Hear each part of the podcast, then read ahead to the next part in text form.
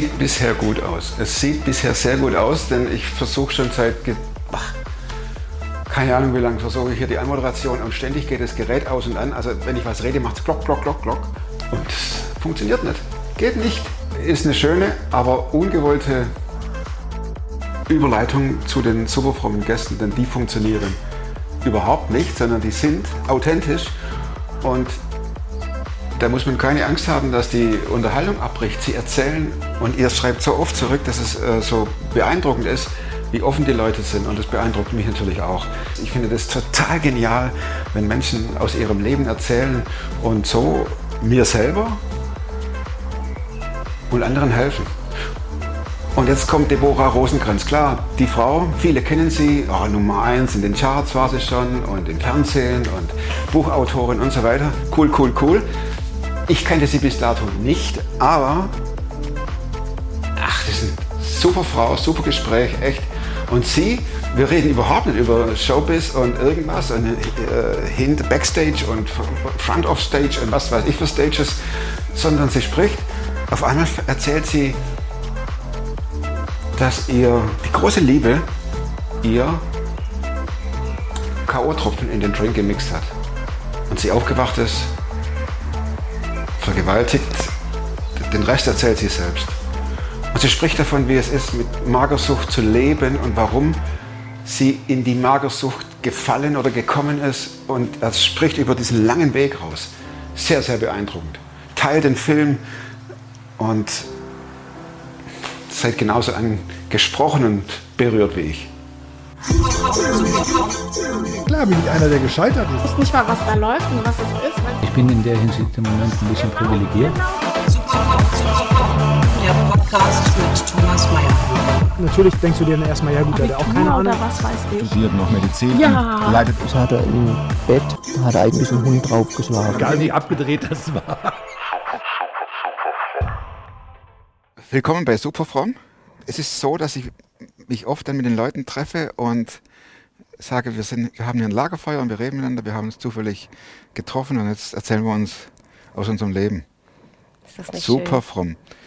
Warst du schon immer fromm? schön? Ähm, ich glaube, ich war noch nie fromm. Wie heißt das bei dir? Ähm, gläubig. Aber schon das finde ich fast zu kompliziert, weil viele da so viel Verschiedenes und Komisches und Kompliziertes hineininterpretieren, dass ich mich Gläubig. da nicht wiederfinden So, könnte. das, auch wenn man so ausspricht, gläubig. Das Ja, ist so schwer. Ne? Das klingt anstrengend, Ja. nach viel, viel Arbeit. Gläubig, was bist du? Gläubig. Wie wurdest du Christ? Mein Vater ist tatsächlich Pastor, aber ich sag immer, ähm, das ist auch schon wieder der falsche Titel, weil mein Vater ist einfach ein Mensch, der in jungen Jahren gutes Geld verdient hat, in der Schweiz gearbeitet hat und ähm, ihm hat aber was gefehlt und hat dann an einem Sonntag in einem Gottesdienst wirklich gemerkt, das ist jetzt etwas, wonach ich immer auf der Suche war, aber ich habe nicht gewusst, dass es das ist. Und hat dann gesagt, ich möchte statt jetzt äh, Fliesen legen, möchte ich Menschen von dem erzählen, was ich in diesem Moment selbst erlebt habe. Es, es gibt diese Liebe, die stärker ist als, als die Liebe, die man unter Menschen kennt oder in einer Beziehung kennt. Etwas, das länger anhält. Und dann wurde er Pastor tatsächlich. Das ist jetzt wirklich long story short. Aber ich sage immer, mein Vater steht für mich so wirklich für dieses Wort Liebe und das hat er uns Kindern, ich habe drei Brüder, immer mitgegeben. Deswegen ist gläubig ein schweres Wort, ja. Wenn ich aber sage, ich glaube an die Liebe, sagen alle, "Ja, was ist denn das? Ähm, für mich ist Gott die Liebe, weil ich das in meinem Leben einfach so krass mehrfach erfahren habe. Würde ich gerne hören. Deborah, Bist du wie du, die Liebe Gottes. Ich bin bereit. ich habe mich nicht angeschnallt, aber Es ist, ähm, ich habe erst kürzlich mit einer Freundin darüber gesprochen, mein Leben hatte so viele Tiefen und immer wieder wird mir die Frage gestellt, ähm, das, also das glaube ich erstmal nicht, weil du so strahlst. Wie kannst du so strahlen, wo du durch so viele Tiefen bist? Und wir haben eigentlich schon richtig angefangen. Das hat definitiv etwas mit meinem Glauben zu tun, mit der Liebe, die ich entdecken durfte, als ich dachte, Liebe gibt's gar nicht. Ähm, ich bin, ja, ich- bin vergewaltigt worden. Und das von dem Mann, von dem ich eigentlich Liebe wollte. Ähm, ich kam aus einer schweren, schweren Zeit, also sieben Jahren der Essstörung. Ich wäre auch daran fast gestorben, hatte 30 Kilo abgenommen Und wogst noch wie viel? Ähm, ja, dieser Satz ist immer, diese Frage ist immer so heikel, weil ich habe immer noch 48 Kilo gewogen. Und dann sagen alle, ja, so schlimm ist es ja Nein, nicht. plus 30, so muss man sehen. Dank, Danke. Die wenigsten Menschen denken nein, nein, nein, so. nein, nein, nein, minus 30, das ist das Thema. Genau. Und wenn du, wenn du es schaffst, 30 Kilo abzunehmen, schaffst du locker noch die 10, 20 mehr. Ja. Und ich war auf diesem rasanten Weg nach unten und war dann beim Arzt. Ich war ständig beim Arzt, aber ich habe meine Ärzte so gut belügen können, dass die machtlos waren. Warum hast du dich auf diesen Trip begeben? Ein Satz. Ein Satz. Ich hatte ja alles. Ich hatte eine tolle Familie, wurde geliebt. Ich war gut in der Schule. Mein Schwarm damals, der nie mit mir gesprochen hat, kam ins Handballtraining. Ich war sehr gut im Handball und sagte dort nach dem Training zu mir, boah, Deborah, du spielst wirklich gut.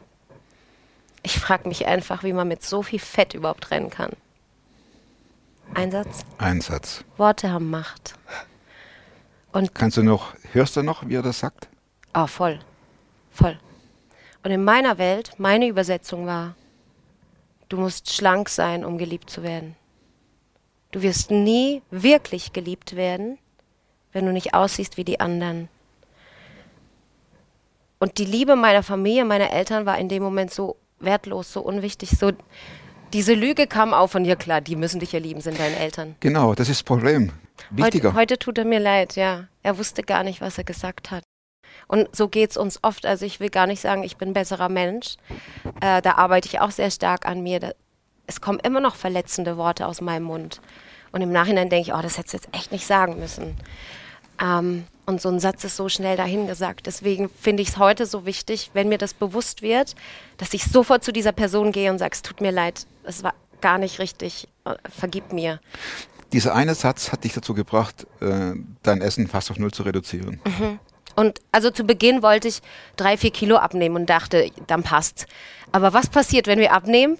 Die anderen sagen sofort, krass, du siehst gut aus, hast du abgenommen. Und ich liebe diesen Satz. Jeder liebt diesen Satz. Und das ist so diese Bestätigung gewesen, je weniger du wiegst, desto mehr wirst du geliebt und gesehen werden. Und dann fiel es mir auch sehr schnell, sehr leicht, mein Essen noch mehr zu reduzieren, bis ich zum Schluss von einem halben Apfel am Tag gelebt habe. Was würdest du sagen, ist der Grund, dass man so sehr auf diese Liebe abfährt? Das ist die größte Sehnsucht eines Menschen. Also ich, geht dir genauso, oder? Du willst geliebt werden. Die ja, du musst ja Liebe- irgendwann im Leben an einen Punkt kommen, wo du sagst, ich bin ich. Ob ich jetzt äh, 70 wiege oder 100 oder 110 oder 130 oder äh, ob ich verheiratet bin oder nicht verheiratet. Dieser Punkt, ich bin ich. Ich schaffe es nur an den Punkt zu kommen, wenn ich weiß, dass ich geliebt werde. Oder wenn ich diese Liebe wirklich annehme, weil die Liebe ist da. Ich habe ich hab nicht umsonst, ich mache ja auch Musik, mein letztes Album Liebe ist lauter genannt, weil wir diese Liebe oft bewusst überhören wollen. Ähm, deswegen ist mir der Glaube so wichtig. Viele sagen, ja, aber Gott kannst du auch nicht spüren, auch wenn es ihn gibt. Ich spüre ihn ja nicht. Ähm, ich will jetzt keine Schleichwerbung fürs Album machen, aber es passt wirklich sehr gut. Wo hast ja, du's denn? ich habe es gar nicht da. so Vielleicht können wir irgendwo einen Background rufen, ob es das Album irgendwo gibt. gibt's hier. Oh, ja, in meinem Auto, der Autoschlüssel liegt in der Küche im Kofferraum. nee, ähm, Lauren Daigle hat so ein wunderschönes Lied geschrieben, You Say. Das lief äh, ewig im Radio auch. Ich weiß nicht, ob du es kennst. Ich habe die Rechte für die deutsche Version bekommen und wollte die auch unbedingt, weil der Text ist so, du sagst, ich bin geliebt, auch wenn ich dich nicht spüre. Du sagst, dass du mich hältst, wenn ich im Fallen bin. Du sagst, ich bin stark, wenn ich am Boden lieg, auch wenn ich dich nicht spüre. Sagst du, ich gehöre dir. Ist das ein Ausschnitt aus deinem Leben? Ja, und ich würde fast sagen, aus jedem Leben. Ähm, ich arbeite heute viel mit Frauen mit Essstörungen, die Missbrauch erlebt haben oder was auch immer. Und da kommt dieser Text immer, also sie lieben dieses Lied, weil es ihnen Kraft gibt. Und ja, es ist meine Geschichte. Als ich da im Fallen war, ähm, ich ging auf den Tod zu und habe das auch so gehört, als ich beim Arzt war mit meiner Mutter. Also ich war ständig beim Wie Arzt. alt warst du da? Äh, das, mit 13 hat das angefangen und ich hatte sieben Jahre lang schwere Essstörung. Ja, Hast du gespürt, dass dein Körper nicht mehr lange mitmacht? ja. Wir haben vorhin so Witze gerissen ähm, über die Haare, aber mir sind die Haare wirklich büschelweise ausgefallen beim Kämmen und das ist, das ist so ein Schockmoment. Das, das willst du nicht. Ähm, dann sind mir hier auf dem Handrücken ganz viele Haare gewachsen und auf dem Rücken auch. Das ist eine Schutzfunktion vom Körper gegen Kälte. Stellt sich dann automatisch ein, weil du zu wenig Kalorien zu dir nimmst. Dein Körper will sich schützen. Äh, ich hatte immer Kopfschmerzen, immer, immer, immer. Und ähm, wurde auch depressiv in der Zeit, logisch. Du kommst ja nicht mehr klar mit dem Ganzen. Ich bin jeden Tag um 17 Uhr auf mein Zimmer in der Hoffnung, ich würde dann einschlafen, ähm, damit ich nicht höre, wie meine Familie unten glücklich am Tisch sitzt. Wir sind Franzosen, wir essen viel und gerne und lachen dabei laut. Und ich fand den Moment furchtbar, weil ich, ich war eifersüchtig. Ich dachte, wie kann es sein, dass die jetzt am, am Tisch sitzen und, und essen und ich muss das nur anschauen und werde fett.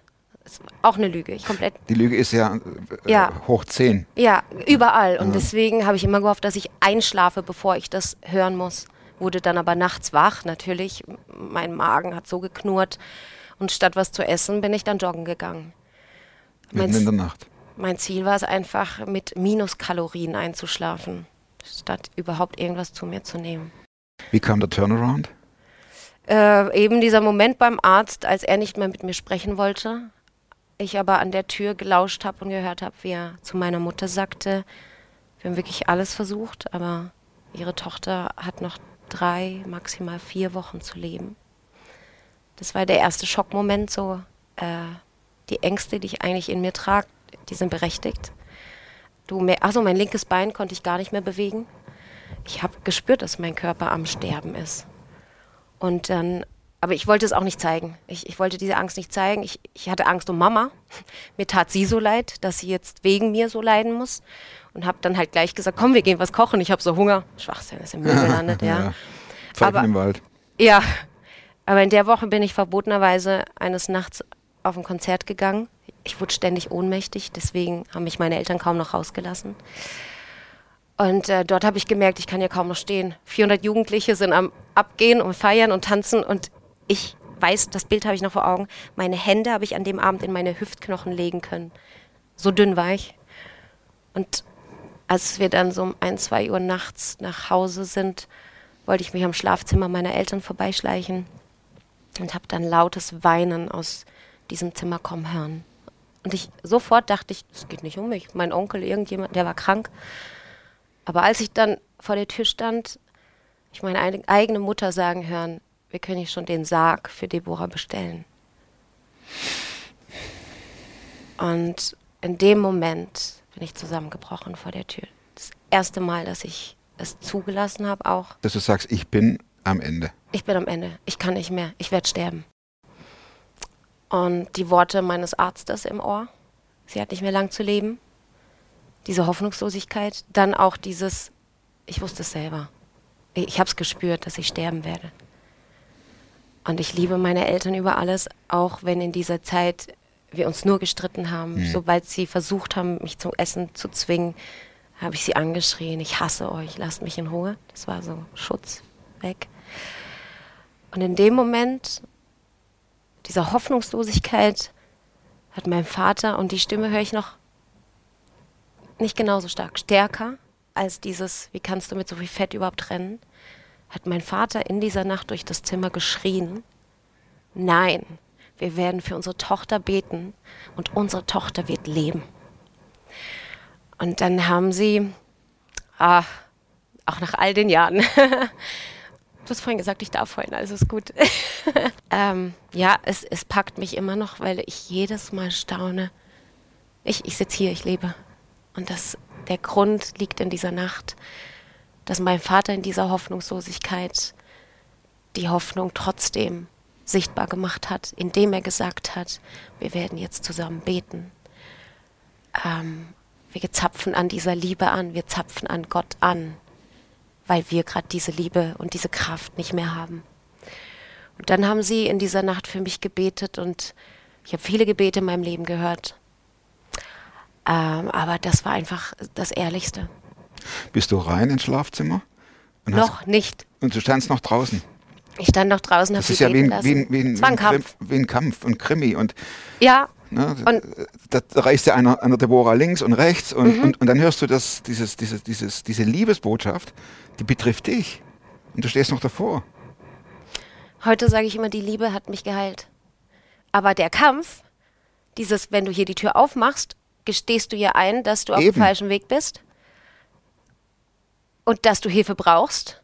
Und bisher dachte ich immer, ich bin doch diszipliniert, ich bin ja besser als ihr. Ich dachte immer, ich bin besser als Klar. alle anderen. Mhm. Ich habe meinen Körper im Griff und ihr seid alle Ja. fett. Stellt euch nicht so an. Ja. Ja. Und jetzt war wirklich dieser Kampf, aber ich wollte leben. Ich wollte nicht so jung sterben. Und es, die Liebe hat mich da reingezogen. Ich, ich finde keine Worte Und dann für. betet dein Papa. Und, und Mama heult und betet mit. Da zieht sogar vor lauter Äh, Danke. Rührung das Oh, Mikrofon runter. oh, danke. Ja. Ja. Und dann habe ich die Tür aufgemacht. Hatten die gewusst, dass du davor stehst? Nein, die hatten keine Ahnung. Du machst die Tür auf und dann gucken die dich an. Du guckst sie an. Und was ich auch im Nachhinein erst erfahren habe, war, es war nicht zufällig eine Nacht. Und ich bin zufällig da vorbeigelaufen. Die haben monatelang, jahrelang, jede Nacht so im Bett gelegen. Und für mich gebetet, ohne zu wissen, Ah, ob ich jemals, jemals gesund werden würde. wie wurdest du gesund? Der, Gebet ist das eine, ganz klar. der erste Schritt war eben die Tür aufmachen. Da das Schwierigste fast, oder? Das Schwierigste, und ich muss das aussprechen, ich habe gesagt, Mama, Papa, Mama hat eh doppelt so laut weitergeweint, als sie mich gesehen hat. Ich habe euch gehört. Ich brauche eure Gebete. Ich möchte gesund werden. Und dann haben sie, ich bin ins Bett gekrochen, wie als kleines Mädchen damals. Dann In haben ihr sie, Bett zu ihnen? Ja. Ach komm, so genial. Ja, und dann haben wir zusammen in den einfachsten Worten gebetet. Ich wusste ja nicht mal, was ich sagen soll. Wie betest du, wenn du in so einem Dreck gerade bist? Und, und einfach so ein, hey, Jesus, wir brauchen dich. Hilf uns, Amen. Viel mehr war es dann nicht mehr. Und Reicht ja. der Rest, war Heulerei. Ja. Ähm, aber ab dann musste ich Hilfe zulassen und mir Hilfe holen.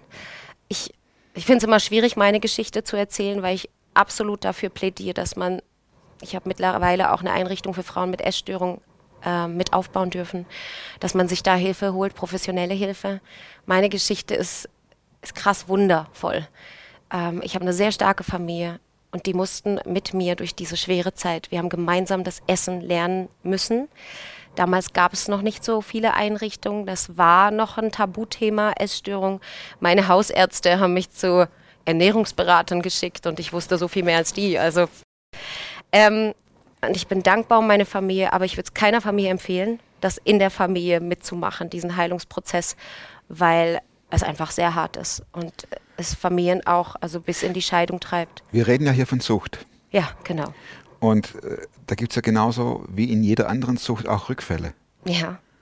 Und das Ja. musst ja nicht nur du ertragen, sondern auch deine Familie, trotz Es ging Gebet. keine zwei Tage, ja, also nicht nur zwei Tage, so rum. Mhm. Äh, also, es waren Jahre, bis ich komplett frei war. Es ist ein sehr, sehr langer Prozess. Und zu Beginn war es so dieses, Papa hat immer meinen vollen Teller genommen und seinen leeren dann bei mir abgelegt und da waren noch zwei Möhrchen drauf, die habe ich dann gegessen. So überhaupt, dass sie überhaupt wieder irgendwas isst. Du, kann, du kannst ja nicht anfangen und sagen, okay, Jetzt esse ich Schweinebraten und Knödel und Hermit. Nee, mein Magen wäre explodiert. Der So. Mhm. war ja so geschrumpft. Ich konnte nicht mal ein Glas Wasser äh, am Stück trinken. Das tat so weh. Das tat wahnsinnig weh. Wir mussten uns da etappenweise ähm, hinarbeiten und das Vertrauen war da so was Wichtiges. Ich musste lernen, nicht mehr zu lügen, ehrlich zu sein. Und meine Eltern mussten lernen, das anzunehmen, dass ich Baby Steps hier mache. Und dass ich beim Essen heule, dass mir die Tränen laufen, während ich ein Stück Brot ess, beiß. Und mir tut es heute sehr, sehr leid, weil meine Brüder sind zu kurz gekommen in der Zeit. Ja. Deborah, wenn du das mitkriegst, äh, das ist ja ein regelrechter Hype, immer dünner zu werden. Mhm. Wir reden hier über Wunder. Definitiv. Ja. Wir reden hier über Ja. Mhm. einen langen Weg. Wir reden hier über den Ausgangspunkt, der da war, dieser eine Satz. Wie viele Menschen hören diesen einen Satz und stürzen ab Mhm. und werden ja befeuert durch die ganzen äh, sozialen Medien. ja, und es ist ja, Die, die, ähm, häng, oh, ich häng, irgendwie bewege ich mich zu viel, was? Ach, das passt Oh, dir hängt auch ein Haar hier runter, darf ich auch? Ja, klar. Jetzt sind wir uns. Das, das lassen wir aber drin, gell? das lassen wir alles drin, so ja. sind wir. Wir schneiden dann jetzt. So sind wir. ja, wo waren wir? Ja, Die, man hört diesen einen Satz Ja, und da genau. muss es ja nicht mal nur um Esch oder du bist zu Genau. dick oder du bist zu doof, reicht ja, ja schon. Ja, genau. Ja, Du taugst nichts. ja genau. Und dann, heute sage ich, ich habe mich aber dafür entschieden, diesen Satz zu glauben. Ich kann mich ja auch entscheiden, die Wahrheit zu glauben. Aber, Ja, aber die Wahrheit ist doch, wenn du in den Spiegel guckst, die Wahrheit ist doch, dass du dick, doof, von der Nee, Gesellschaft her. die- ja, von- die Wahrheit. in welchen Spiegel blickst Genau. du? Das ist doch der Punkt. Das ich denke jetzt so ein bisschen an die Jungs und Mädels. Aber es ist natürlich auch schwierig. Es ist auch so altersbedingt ein bisschen. Mhm. Ähm, heute bin ich in meinem Charakter so viel stärker Mhm. und ich könnte das sehr viel schneller. Aber je nach, ich bin eine Frau, je nachdem, äh, in welcher Woche des Monats wir uns gerade befinden. Aber das Apropos weiß mein Woche. Umfeld. Oh. Ja? Ja. Habe ich unterbrochen? Wir haben heißt so wieder viel in zu den erzählen. Kommentaren, haben Tommy, du unterbrichst zu sehr. Ne? Aber wir reden ja hier im Lagerfeuer. Ähm, das, ich habe gelernt, und das finde ich ganz wichtig, auch für, für Betroffene, äh, mein Umfeld zu alarmieren. Also meine Mutter musste ich jetzt nicht sagen, aber ich habe ein paar Freundinnen, die genau wissen, ich werde mich bei ihnen melden, wenn wieder so ein Satz fällt. Lustigerweise fällt so ein Satz sehr oft, bevor ich auf die Bühne steige. Dass irgendjemand aus dem Publikum kommt und sagt, oh, Deborah, siehst gut aus, hast ja wieder zugenommen, gell? Und, und das tut mir heute immer noch weh. Ich bin eine Frau, hallo? Und dann beginnt der Kampf in meinen Ohren und dann rufe ich dieser Freundin kurz an und sage, du, es ist passiert. Und sie erinnert mich daran, wer ich wirklich bin. Wer bist du? Wirklich? Äh, Es ist so einfach. Es ist so einfach. Ich bin. Jetzt wollte ich was sagen, aber es klingt so fromm. Oh, bitte, bitte aber, sag's. Aber wirklich, ich bin eine geliebte Tochter. Das ist ja fromm, das ist doch die Wahrheit. Aber ich habe immer Angst, dass, dass das doch zu fromm klingt und Menschen dann abschalten und sagen, oh nein, da komme ich nie hin. Das ist ja der Punkt, da komme ich nie hin. Auch das ist eine Lüge. Eben, das es ist eine Lüge. nie- es schaltet niemand ab. Und ich weiß auch, dass, also ich bekomme oft so Zuschriften, ja cool, du hattest halt die perfekte Familie, deswegen konntest du gesund werden. Aber meine Familie hat mich nur dahin geführt. Und ich sage immer, solange es Kirchen gibt und Gemeinden oder Menschen, die Gott einfach lieben, hast du immer Menschen, die dich dorthin führen. Und dorthin meine ich jetzt wirklich Gott zur Liebe. Weil annehmen muss ich sie selbst. Da kann nicht mein Vater für verantwortlich sein oder meine Mutter. Die haben jetzt für mich Gott sei Dank gebetet und tun es heute noch. Das brauche ich. Ähm, aber ich selbst muss eben diese Tür aufmachen. Du warst ja in dieser Krankheitszeit, in dieser Suchtphase, Hm. warst du gläubig. Um diesen schweren Begriff wieder zu nehmen. Du, warst, Ah. du hattest an Gott geglaubt. Ich hatte einen leichten Glauben, ja, Ja, in meiner Nein, schweren Zeit. Welche, hast du mit ihm kommuniziert oder war er Nee, für dich nur also- derjenige, der hier jetzt äh, dafür sorgen muss, dass die Doch, ich äh, habe schon Sünde sonntags in der Kirche mit den anderen gebetet und mitgesungen. Mhm. Ähm, aber mehr ging nicht, weil ich wusste, dass mein Leben nicht in Ordnung ist. Ich wusste, dass ich etwas tue, das nicht richtig ist. Ich wusste, dass Gott nicht will, dass ich meinen Körper so zerstöre. Und wie so oft im Leben, die Sünde schafft Distanz zwischen Gott und dem Menschen. Heu heute weiß ich, dass anders ist. Sobald ich heute so richtig versag und richtig in die Kacke greife, renne ich gerade zu Gott und sage, hey, ist wieder passiert, es tut mir leid. Es, können wir das klären? Und das macht das Leben leichter. Aber damals hat es einfach sieben Jahre meiner Beziehung zu ihm hm, on hold gesetzt. Mhm. Pause. Ja. Und als du dann äh, durch warst, Hm. fing das richtige Leben toll an, oder?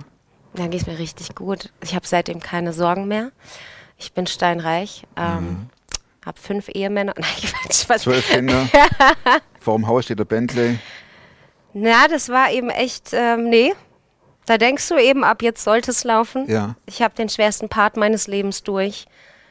Aber ich kam gerade aus dieser Essstörung, habe eben, es ist ein Prozess, habe erst lernen müssen, mit meinem Körper klarzukommen. Ich, ich hätte mir damals nicht auf den Bauch fassen können oder überhaupt. So, so Hand ist auch so ein Bereich, wo man bei mir lustigerweise merkt, ob ich zunehme oder nicht. Und ich hatte einen Freund und konnte nicht Händchen halten, weil ich Angst hatte, dass er etwas sagt. Mäuschen hat er mich immer genannt. Mäuschen hast zugenommen. Das hat er auch immer gesagt. Und ähm, Also war das schon wieder der nächste Typ, der genauso blöd daherkommt. genauso blöd, ja. Ich war wieder auf der Suche nach Liebe und ich war verliebt und wollte alles tun, um ihm zu gefallen. Und ähm, ja, er wollte natürlich viel mehr als das und ich, wie gesagt, ich konnte nicht mal Händchen halten. Und wir haben uns deswegen dann auch getrennt. Ein paar Jahre später traf ich wieder auf ihn, war auf einem sehr guten Weg, hatte zugenommen. Ich habe echt fast die 30 Kilo wieder zugenommen. Und damit musste ich auch erstmal klarkommen. Das ist gar nicht so easy. Dann sieht er mich wieder und will mich trotzdem noch. Krass, oder? Ja, damals hast du gesagt, ich soll, ich, ich soll dünn bleiben. Jetzt habe ich zugenommen, du willst mich trotzdem, dann liebst du mich ja. Was ich nicht wusste, war, dass er sich nur das holen wollte, was er damals nicht bekommen hat.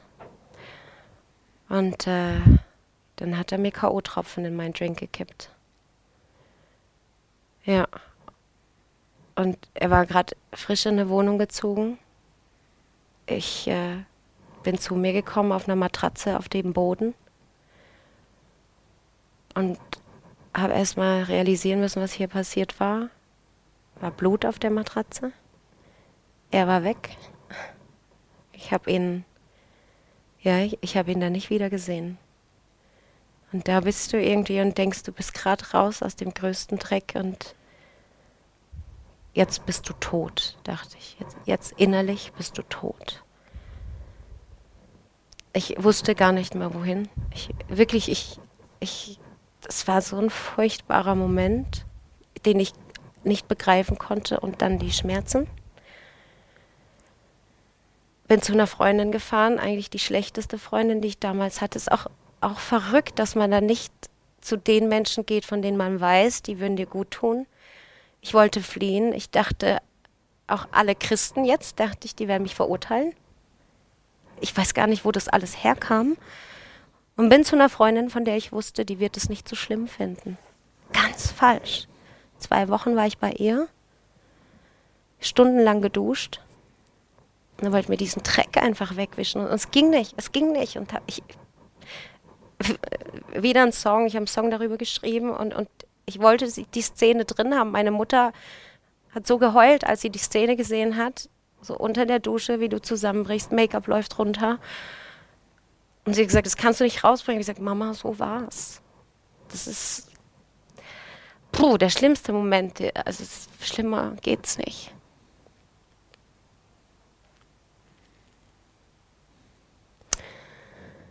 Ha.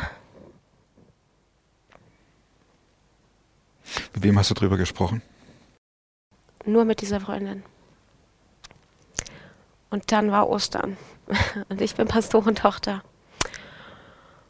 Und ich musste mich in der Kirche blicken lassen. Ostern. Und eigentlich habe ich ja gesungen. Dort immer. Es war schon schwer genug zu sagen, ich singe nicht. Und dann kam ich in der letzten Minute an, weil ich, ich hatte das Gefühl auch immer, die sehen ja, was passiert ist. Die werden das alle, alle, alle sehen. Steht ja auch ganz groß drauf. Ne? Mhm. Ich wurde vergewaltigt. Mhm. Und ich bin selbst schuld. Mhm. Das ist wieder so eine Lüge. Ja, genau. Ich habe es provoziert. Mhm. Ich wüsste zwar nicht wie, aber der Satz war in mir. Mhm. Und so habe ich mich zu Technik in die letzte Reihe verkrochen und wollte auch gleich danach wieder fliehen und fand es ganz furchtbar. Ich, ich, fand die Songs furchtbar. So, ich habe alles verdrängt. So, das passt jetzt nicht mehr in mein Leben. Und Gott hasst dich auch. so viel Lügen immer. Und dann fing dieser Pastor an zu predigen. Ich meine, Ostern, ich war schon oft in der Kirche und ich habe schon oft vom Kreuz gehört und dass Jesus für uns gestorben ist. Ähm, aber in diesem Moment, als er sagte, Jesus ist für deine Schuld und Scham, Scham, mein Leben, ans Kreuz. Das hat so reingehauen. Ging der Himmel auf? Ja. Das ist wieder etwas, wo ich gemerkt habe, du musst diese Tür aufmachen. Ich musste in diese Kirche. Du kannst nicht einfach in deinem Dreck bleiben, sagen, mein Leben ist jetzt zu Ende, aber es nicht einmal versuchen.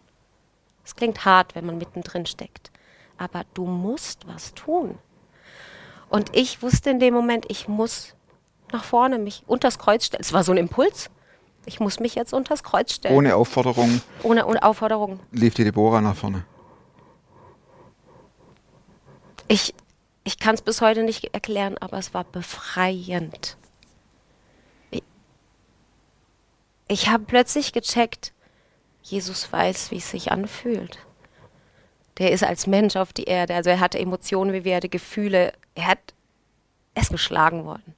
Und auch dieses, er ist ans Kreuz genagelt worden, das hören wir so oft, aber was sind denn das für Schmerzen, wenn du einen Nagel durch deine Hand gebohrt bekommst? Also menschlich gesehen würde ich spätestens dann gesagt haben, ich hasse euch alle, lasst mich in Stopp. Ruhe. Ja, genau, ey, mir reicht's, ich habe genug für euch getan, ihr checkt's nicht. Ähm, und er hängt am Kreuz und sagt, Vater, vergib ihnen, denn sie wissen nicht. Darf ich mal nach, nach hinten rufen, da ich hätte so gern ein Taschentuch. Ruf nach hinten. Ruf nach hinten. Das wäre total lieb. Ich, hatte nicht vorzuheulen, aber, aber ganz ehrlich, ich, ja, mich hat es gerade wieder so gepackt, nicht mal wegen mir selbst, aber wegen den Menschen. Oh, danke, die, die hier zuhören. Ich brauch, ich brauch nichts. Noch nichts. Ah, ja, meinst du, ich heul noch weiter? ich nehme mal, danke. Sonst heult meine Mutter immer, wenn sie zu, seit Jahren begleitet sie mich auf Tour. Und immer auch, wenn ich über die Essstörungen jetzt, das mit dem Missbrauch erzähle ich noch nicht so lang, es fiel mir selbst schwer. Ähm, und dann weint sie immer im Publikum, dann darf ich sie nicht anschauen, weil dann heulen wir den Rest der Stunde einfach nur durch. Aber nicht, weil es, nicht mal, weil es noch so weh tut oder so schlimm war, sondern weil wir das Wunder selbst noch nicht checken, dass ich heute so frei sein darf. Und das ist in diesem Moment unter dem Kreuz passiert. Ich kann es einfach nicht mal erklären, wieso und weshalb. Und ich war auch nicht am nächsten Tag der glücklichste Mensch auf Erden. Es war wieder ein Prozess. Ich musste wieder mit vielen Menschen reden. Ich musste bereit sein, mich zu öffnen, zu erzählen, was passiert ist. Diesmal wollte ich eben nicht vor Gott wegrennen. Diesmal habe ich gleich gesagt, okay, und jetzt klären wir das miteinander. Jetzt musst du mich heil machen. Jetzt trenne ich nicht weg, ich fange an zu beten. Aber dann wurde ich so frei. Und das war so eine persönliche Erfahrung. Aha, Gott, du kannst ja für mich allein, ohne dass alle Bescheid wissen und fünf Leute mit mir beten, was ich ganz wertvoll finde. Also nicht falsch verstehen. Aber ich musste auch erkennen, ja, er antwortet, beantwortet auch meine Gebete, die von der Deborah hier, der kaputten Deborah, die sich so unfromm fühlt. Der Vergewaltigten. Und er hat so was Krasses in meinem Leben da vollbracht, dass ich mich gar nicht traue, darüber zu sprechen, weil ich immer denke, die Menschen finden das zu verrückt. Aber es ist einfach so passiert. Ich habe nicht nur vergeben können. Und vergeben kannst du, wenn du verstehst, dass verletzte Menschen verletzen. Mein Ex kam aus dem Knast. Der hatte eine eigene krasse Geschichte, hat nie Liebe erfahren. Da war ganz viel schon kaputt. Er hat Drogen genommen. Also da waren alle Alarmzeichen schon da, vorweg. Was er da getan hat, furchtbar. Und eigentlich würde ich sagen, kann man nicht vergeben. Aber ich habe wieder in dieser Liebe angezapft. Jesus eigentlich an dem Kreuz hätte auch nicht vergeben können. Also wieso hat er das getan? Und dann dachte ich mir, wenn du das kannst, zapfe ich an dir an und du musst mir helfen. War das ein langer Prozess? Oh, ist ewig lang. Ja, ja, ja, ja. Aber ich habe vergeben können und, jetzt kommt's, noch krasser, vergessen können. Dieser Mann stand, ich weiß gar nicht, vor fünf, sechs Jahren plötzlich vor mir. Konzert, er ist im Publikum. In dem Moment habe ich nicht daran gedacht. Unvorstellbar. Mein einziger Gedanke war, der Arm ist doch so kaputt. Hoffentlich berühren ihn heute die Songs. Wo kommt sowas her? Das geht für mich nicht anders, als da, dass Gott sowas wirklich kann und schenkt. Dann wiederum, eben vor zwei Jahren, spreche ich mit einer jungen Frau, die essgestört ist. Und dann kommen wir auf die Wurzel zu sprechen. Dann sagt sie, du, ich, ich habe halt eine Vergewaltigung erlebt, kannst du nicht verstehen, was das auslöst. Bam. Und da höre ich dieses, dieses, diese leise Stimme, die mir sagt, Deborah, und jetzt rede. Und alles war schlagartig wieder da, aber nicht der Schmerz.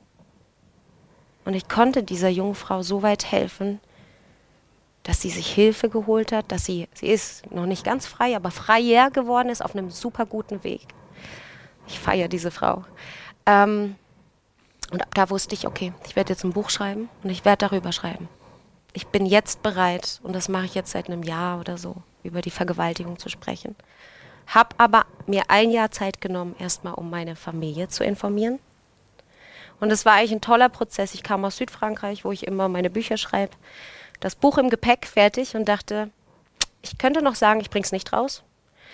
Halte in Mannheim im Studio, treffe einen Songwriter, den ich noch nicht kannte, und er sagt, Deborah, lass uns heute einen Song über etwas schreiben, das anders ist. Mach dich mal so richtig zerbrechlich. Ein Thema wie Missbrauch oder so. Der wusste aber nichts von deiner Biografie. Nichts. Wir kannten uns nicht. Mhm. Wir schreiben innerhalb von sieben Stunden diesen Song. Du bist nicht das, was dir passiert ist, weil du was wert bist. Ich habe 80 Mal auf dem Heimweg diesen Song gehört. Ich habe mich verfahren. Ich bin über Basel irgendwie zu mir im Boot. Keine Ahnung, wie das. Ich, ich habe nur geheult. Ich wusste, hier passiert was. Am nächsten Tag komme ich zu meinen Eltern nach Wochen. Mama macht die Tür auf und sagt, was habt ihr gestern eigentlich für einen Song geschrieben? Ich heul los. Hier. Wir sitzen im Garten, ich werde es nie vergessen. Papa, boah. pff. Eben zuerst dieses, ich, ich wünschte, ich hätte es gewusst als Vater. So. Aber sehr nah daran hat er dann gesagt, jetzt geh und sprich. Wir stehen hinter dir.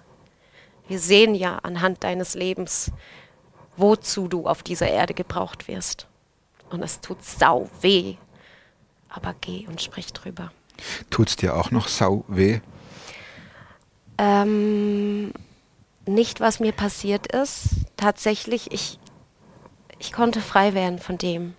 Auch wenn ich gerade eben geweint habe, ist es wirklich, ich, ich habe jetzt gerade an die Zuschauer und Zuhörer gedacht und, und dachte, die, die da zuhören, die haben das wahrscheinlich, so viele haben das erlebt, auch erlebt und sind noch in diesem Schmerz. Und mein Schmerz, was mir heute wehtut, ist, dass viele Menschen das zu lang mit sich herumtragen und frei werden könnten. Das ist heute mein Schmerz. Und deswegen freue ich mich über so Momente wie mit dir jetzt, in denen wir so offen darüber sprechen können. Und ja, manchmal weine ich noch drüber. Ich weine über die Deborah, die Kleine, die sowas erleben musste. Auf der anderen Seite. Die hab- schleicht sich ja auch manchmal rein. In Ja. Situationen, wo- man es gar nicht denkt, sitzt du zu Hause, auf einmal kommt die kleine Deborah ums Eck. Und je sagt, nachdem, wo ich gerade emotional so Genau, stehe, ja. genau. Die nützt deine Emotionalität aus und sagt hier, Ich muss wirklich sagen, das ist ganz selten geworden, Gott sei Dank. Me- Mein Schmerz ist wirklich bei den anderen Menschen, weil ich frei werden durfte. Das gibt's einfach. Und ich bin so glücklich, ich bin so ein lebensfroher Mensch. Und das ist eben, zu Beginn sagte ich, so viele Menschen schreiben mir und sagen, wie kannst du so glücklich sein? Du hast doch so viel erlebt. Ich kann ich nicht erklären. Ich, ich zapf wirklich an dieser Liebe, an, an Gott, dieser Liebe, wonach ich so lange bei Menschen gesucht habe. Und da, da ist halt schief gelaufen. Ich bin verletzt worden. Menschen haben mich so oft enttäuscht, aber ich habe so, so oft Menschen auch enttäuscht, dann erwarte ich doch gar nicht mehr, dass Menschen alles richtig machen und fange bei der Basis an, bei Gott an. Gott ist Liebe. Wow. Okay, glaube ich das? Will ich das glauben? Das ist ja eine Entscheidung. Und ich habe mich entschieden, das zu glauben. aber du weißt auch, das äh, ist ein langer Weg dahin. Absolut, ja. Also wenn wir jetzt darüber reden, Gott ist Liebe und die ganzen Themen, dieses Wertvolle, es ist, wie du sagtest auch immer, ich muss den ersten Schritt gehen.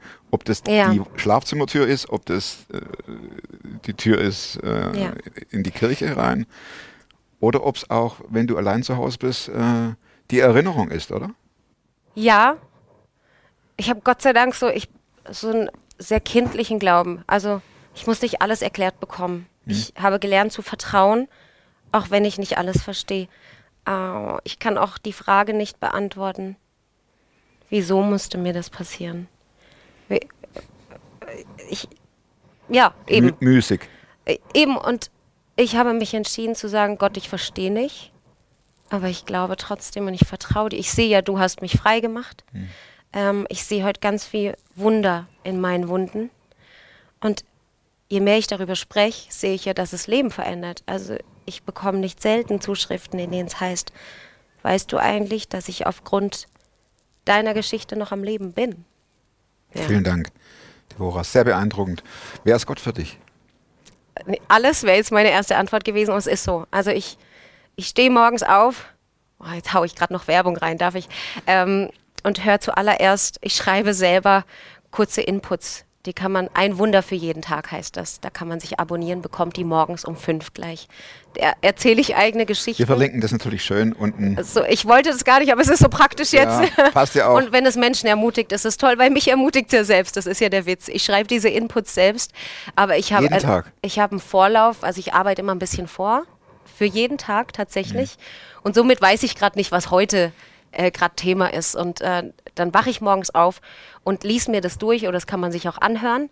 Und ich muss mich selbst an die Wahrheit erinnern. Das ist ja auch ein schöner Bibelvers. Ihr werdet die Wahrheit erkennen und die Wahrheit wird euch frei machen. Was ist die Wahrheit? Ich muss erst mal bei Gott anzapfen, um das zu erfahren. Also fange ich morgens damit an und ziehe mir das rein. Sehr cooles Lagerfeuergespräch. Ich habe noch vier Schlussfragen. Ah, nur! Und du weißt, Oh. du weißt von nix. Oh, beim Interview gestern hatten wir auch nur vier Fragen. Ich glaube, das ging dann eine halbe Stunde. Gibt es ein Buch Nummer eins? Gibt ein Buch, das du nicht nur einmal gelesen hast? Und wenn ja, welches? Oha, Äh, jetzt, jetzt, wird's, jetzt wird's ehrlich, okay? Ja, klar. Jetzt wird's sehr ehrlich. Ja. Ich bin Autorin, ich habe äh, fünf Bücher am Start, arbeite am sechsten und ich selbst lese total ungern. Komm, dann sag mal irgendein Buch von dir. Nee, ähm, das heute zählt. Mein heute zählt. Das oder Äh, mein? John C. Maxwell. Das heute zählt? Mein heute? Das De dein heute. Das heute. Ich bin mir jetzt auch nicht sicher. Aber ich- Aber heute zählt. Kennst du das Buch? Nee, aber, Mega Buch. aber Amazon kennt's. Ah, mega. Das- genau, das heute, mein, aber mein heute zählt auch und dein heute auch. Von Ja, dem her, unser. unser heute zählt. Mega, mega Buch. Um was geht's? Zwölf tägliche Gewohnheiten. Ganz genau. Die Garantie für den. Erfolg für morgen. Ja. Und das ist eine gute Überleitung für die zweite Frage, nämlich, wozu kannst du heute leichter Nein sagen als noch vor fünf Jahren? Ah, äh, Deborah, kannst du mal kurz? Mal eben, ne? Ja, genau. Nur kurz. Ähm, mach doch hier noch kurz eine Aufnahme für mich. Kannst du mal kurz, ich habe ein Buch gelesen, kannst du das auch mal kurz quer lesen und mir sagen, wie es war? Kannst du kurz hier? Und, oh, das, ja. Frage drei. Und zwar, welche Überzeugungen, Verhaltensweisen und oder Gewohnheiten, die du dir in den letzten fünf Jahren angeeignet hast, haben dein Leben definitiv verbessert? Ähnliches Thema, Nein sagen. Nein sagen, mir mehr Zeit für mich selbst zu nehmen. Äh, was gibt's sonst noch? Sport machen. Mhm. Brauchst du noch was? Letzte Frage. Ah, cool. Du hast die Chance, auf ein Plakat, das äh, an einer riesigen Ausfallstraße steht, wo Millionen von Menschen vorbeifahren, da was für eine Woche drauf zu posten. Was käme auf das Plakat? In deiner Wunde steckt ein Wunder.